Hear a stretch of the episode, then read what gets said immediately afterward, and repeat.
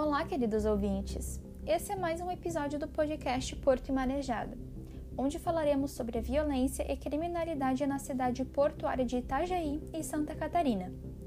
Com base nas nossas referências acadêmicas, resolvemos falar sobre o crime de homicídio previsto no artigo 121 do Código Penal. Com base no Código, levantamos dados sobre o estado de Santa Catarina, em 2016, foram registrados 896 casos de homicídios em Santa Catarina.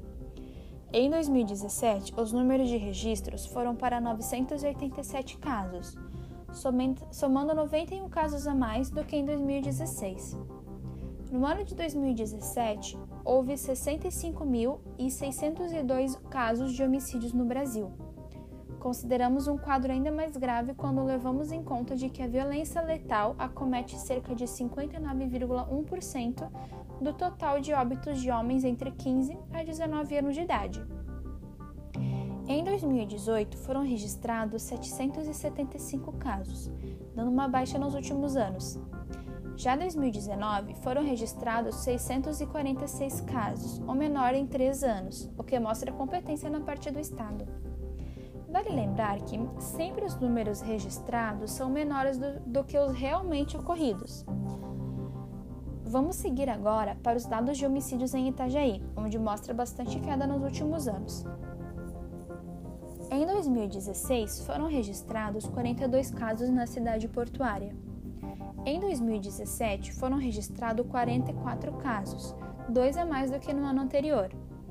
Em 2018, vimos uma queda de mais de 10 casos, contando com 31 casos registrados. Já em 2019, foram 19 casos registrados, mostrando uma queda brusca nos dados dos anos anteriores. O crime de homicídio está previsto no artigo 121 do Código Penal, onde visa a pena e as práticas cometidas. Artigo 121. Matar alguém, pena reclusão de 6 a 20 anos.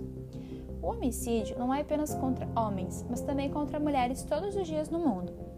Mas nem todos sabem quais são os números desses registros. A seguir, iremos mostrar os dados dos anos de 2016 a 2018.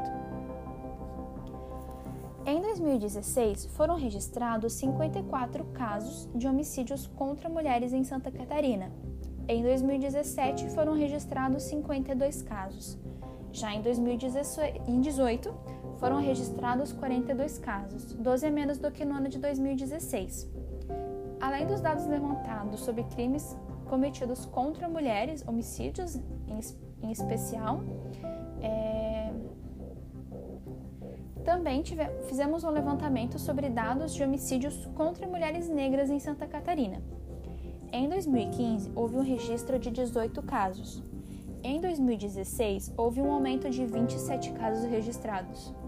Em 2017, os números de registros caíram para 23 casos, mas mesmo assim ainda maior do que em 2015. Agora falaremos sobre latrocínio, que, que nada mais é do que o roubo seguido de morte e que está previsto no artigo 157 do Código Penal.